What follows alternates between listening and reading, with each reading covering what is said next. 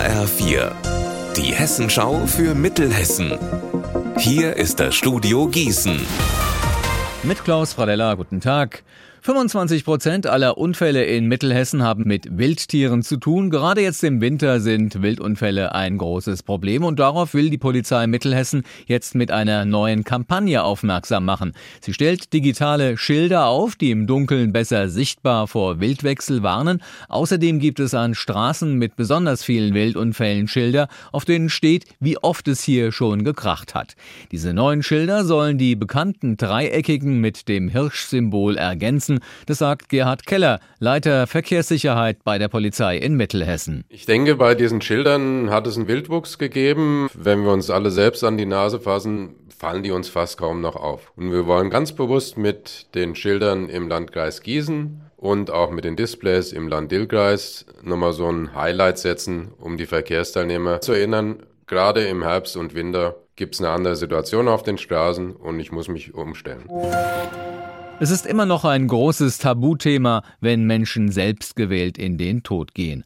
Eine Ärztin aus Marburg will das ändern. Sie fordert den Bundestag dazu auf, ein Suizidpräventionsgesetz zu entwickeln.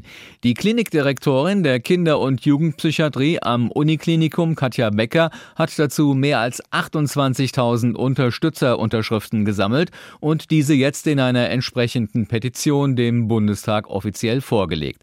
H4 Mittelhessen-Reporter Mark klug. Was genau fordert die Ärztin denn? Dass Beratungs- und Hilfsangebote nachhaltig gefördert und erweitert werden, besonders für Kinder und Jugendliche, denn in dieser Altersgruppe sei Selbstmord die zweithäufigste Todesursache.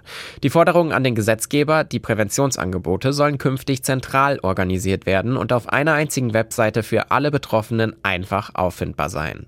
Auch die kostenlose Hilfsnummer soll deutschlandweit vereinheitlicht werden und schließlich soll auch an Schulen mehr über das Thema geredet werden. Unterstützt wird Katja Becker unter anderem vom vom Uniklinikum Gießen-Marburg und auch von der Vizepräsidentin des Bundestags, Yvonne Magwas. Auch sie will sich dafür einsetzen, dass mehr für die Betroffenen getan wird.